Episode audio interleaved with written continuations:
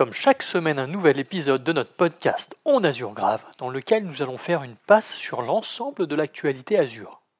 Bienvenue sur le podcast On Azure Grave, dans lequel nous décryptons l'actualité du cloud Microsoft Azure semaine par semaine. Pour ne rien rater de nos épisodes, n'oubliez pas de vous abonner. Bonjour à tous, pour ce nouvel épisode de podcast, nous allons évoquer toute l'actualité Azure de la semaine 8 qui s'étale du 19 au 25 février. Je m'appelle Arnaud Morvillier, je suis architecte solution cloud Azure MVP et fondateur de la société Grouna. Alors au menu de cet épisode, nous aborderons les nouvelles de la semaine, les annonces en GA et les annonces en preview. Petit rappel, comme d'habitude, tout ce que nous allons aborder aujourd'hui est disponible sur les différents sites de Microsoft. Commençons donc avec un nouveau service euh, qui devrait permettre de vous simplifier la vie pour les données stockées au sein de vos blobs avec le service Azure Storage Actions. Mais c'est quoi et à quoi cela sert? Alors Azure Storage Actions est une infrastructure serverless pour effectuer des opérations de données courantes sur des objets blobs à travers plusieurs comptes de stockage. Pour faire simple, elle vous permet de réaliser de manière centralisée des actions que l'on appelle des tâches de stockage sur des objets blobs. Alors pour fonctionner, une tâche de stockage s'appuie sur trois paramètres. Une condition, une opération et une attribution. Alors, la condition est constituée d'une ou plusieurs clauses. Chaque clause contient une propriété, une valeur et un opérateur. Lorsque la tâche de stockage s'exécute, elle utilise l'opérateur pour comparer une propriété à une valeur afin de déterminer si une clause est respectée par l'objet cible. Par exemple, une clause peut évaluer si une propriété creation time d'un objet blob est supérieure à 5 jours, par exemple. Une opération, quant à elle, est l'action qu'une tâche de stockage effectue sur chaque objet qui remplit l'ensemble des conditions définies. Par exemple, la suppression d'un fichier blob. Et enfin, une attribution est le scope sur lequel s'applique une tâche de stockage. Cela peut être tout ou partie d'un compte de stockage. Donc vous allez donc être capable de manipuler et gérer vos blobs de manière complètement automatisée, que cela soit dans un compte de stockage classique ou un compte de stockage qui fait office de data lake. Alors maintenant, si je vous dis que la demande d'infrastructures cloud continue de croître partout dans le monde, et particulièrement en Europe. Est-ce que cela vous étonne? Eh bien justement, pour faire face à cette demande croissante, Microsoft étend son infrastructure pour répondre aux besoins de ses clients. Microsoft est le premier provider qui propose le plus de régions à travers le globe avec plus de 60 régions. Mais comment Microsoft s'y prend-il? Déjà, il faut garder en tête qu'il y a régulièrement des mises à jour au niveau matériel pour d'une part remplacer le, matériel obsolète, mais aussi pour accroître les ressources physiques pour être en capacité d'offrir davantage de capacités.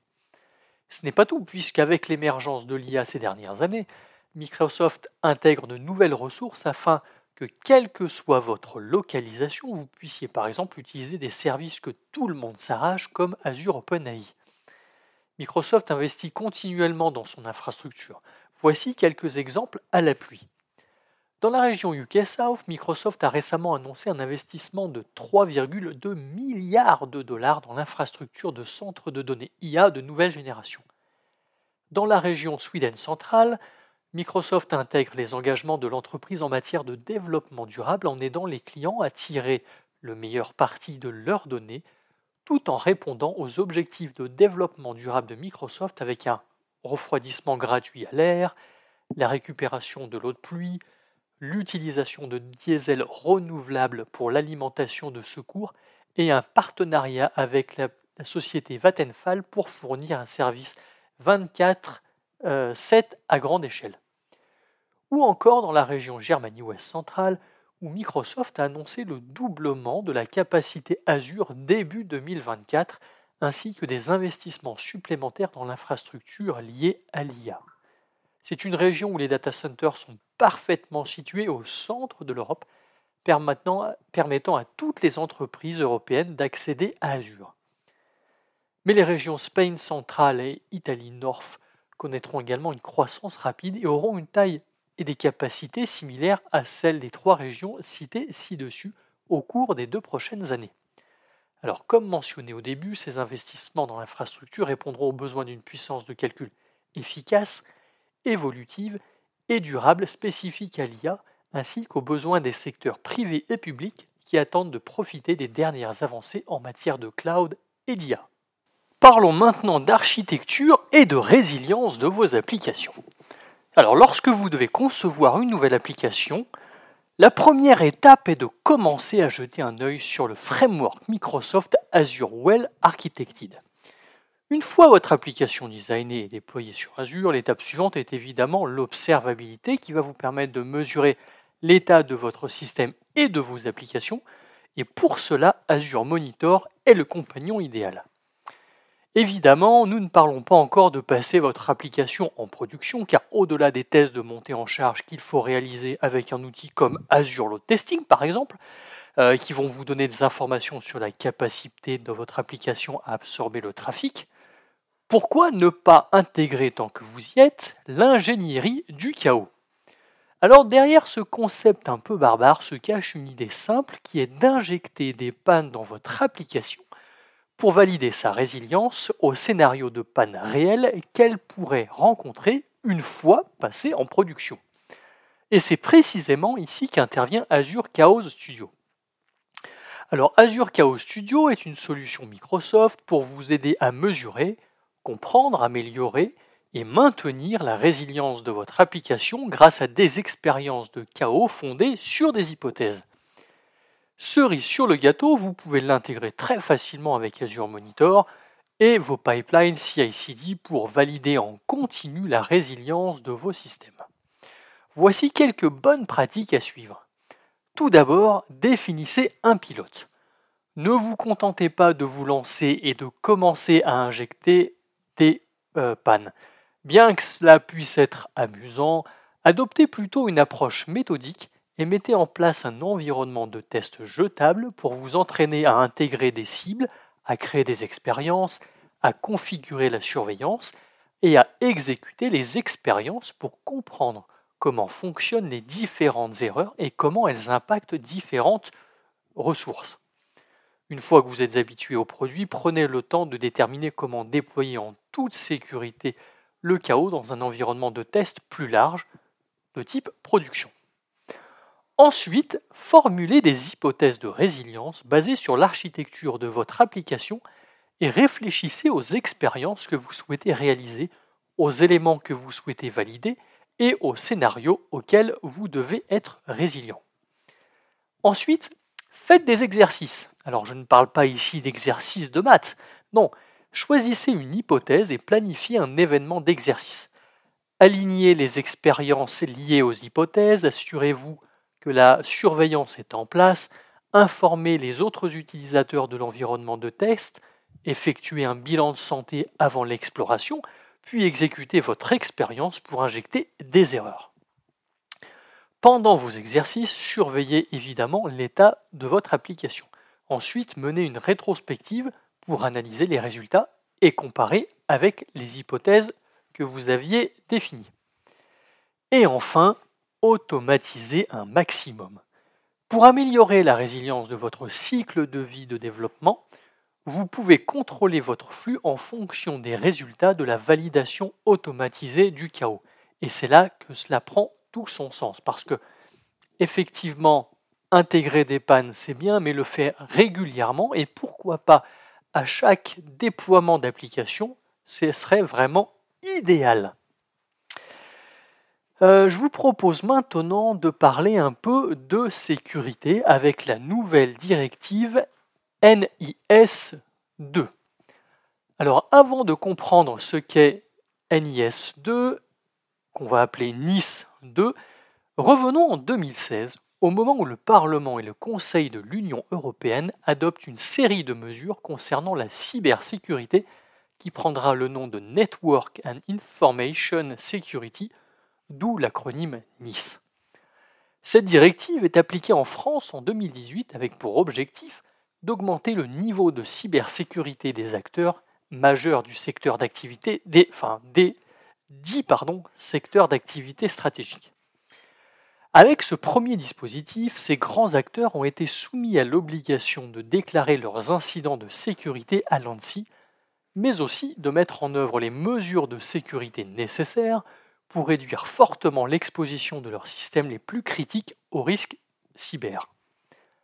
Comme vous le savez, le monde évolue, tout comme l'informatique, et bien évidemment les attaques, malveillantes.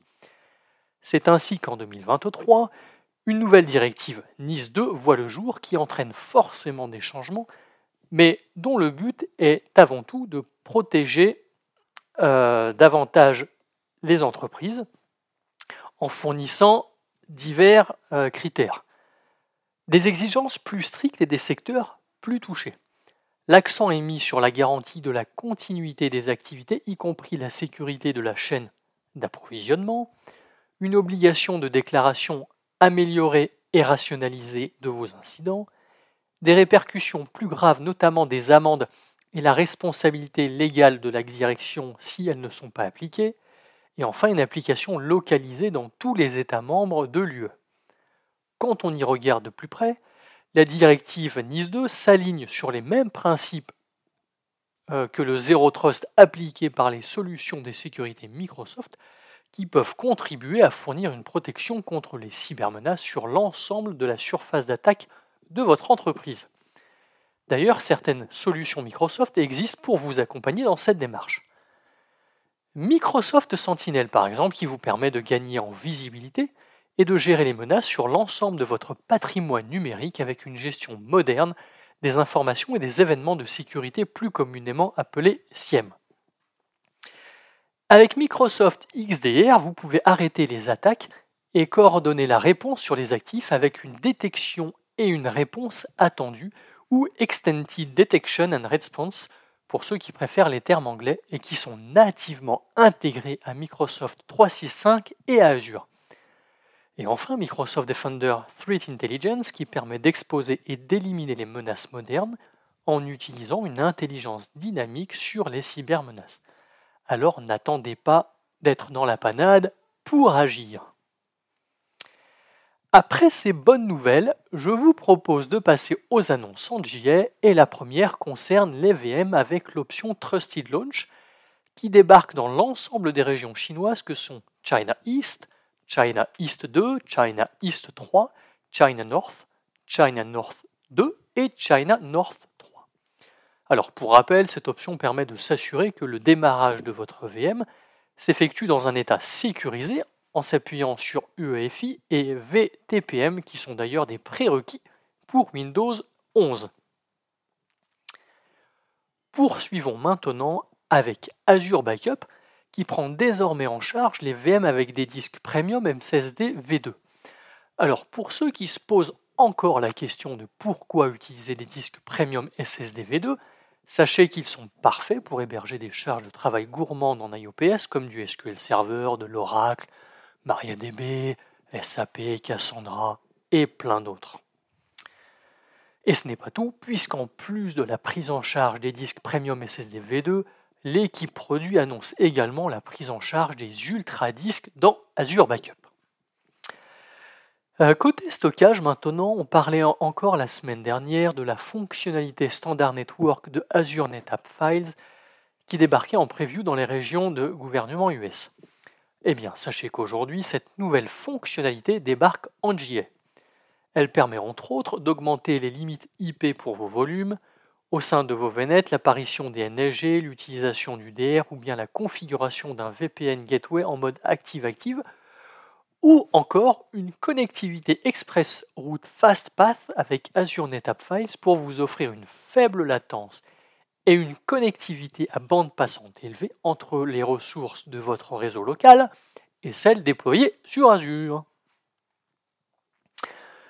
Eh ben, je vous propose de passer aux annonces en preview. Euh, parlons maintenant de bases de données custo qui sont utilisées dans différents services Azure comme Azure Data Explorer ou encore Fabric KQL Database et qui sont optimisées pour l'ingestion d'ajouts.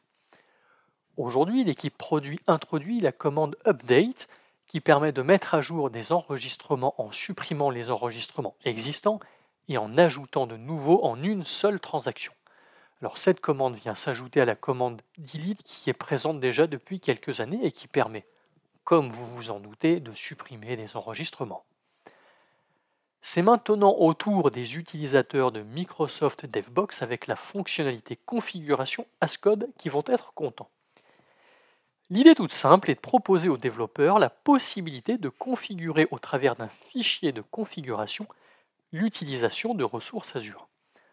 Le premier service à être supporté est Azure Key Vault qui permettra aux développeurs de pouvoir stocker leurs clés ou leurs secrets de manière complètement sécurisée, ce qui est plutôt une très bonne chose. On reparle une nouvelle fois de l'équipe Azure Backup qui nous gratifie de la prise en charge d'un DRP régional pour AKS. Alors, c'est parfait pour anticiper la défaillance euh, d'une région en général la région principale, en stockant vos backups dans la région jumelée de votre région principale. Alors évidemment, on parle ici uniquement d'AKS, mais il faut évidemment penser à l'ensemble des services qui gravitent autour euh, de vos clusters pour être en capacité d'avoir un service up and running après la défaillance de votre région principale. Connaissez-vous le connecteur Azure Monitor Log? Alors Azure Monitor Log est un connecteur qui permet de récupérer des données stockées dans un Log Analytic Workspace ou une Application Insight et qui est utilisé dans le cadre de Workflow Azure Logic Apps par exemple. D'ailleurs, il est prévu pour remplacer les deux conteneurs Azure Log Analytics et Azure Application Insight tout en fournissant les mêmes fonctionnalités. Eh bien, sachez qu'aujourd'hui, le connecteur Azure Monitor Logs propose une nouvelle propriété, à savoir plage de temps, qui permet de filtrer plus précisément pour obtenir des résultats plus pertinents. Alors jusqu'à présent, elle pouvait être soit définie euh, dans la requête au travers d'un filtre, euh, soit en définissant une valeur relative telle que la dernière heure, les 12 dernières heures, les dernières 24 heures, enfin vous avez compris le principe. Eh bien dorénavant, vous allez pouvoir définir une date de début et une date de fin précise pour n'afficher que les résultats qui vous intéressent, et ça c'est vraiment cool eh bien voilà, c'est tout pour cette semaine. Merci de nous avoir suivis. Euh, j'espère que la semaine et la journée seront plutôt sympas pour vous. De mon côté, je vous souhaite une excellente journée et vous dis à la semaine prochaine en pleine forme.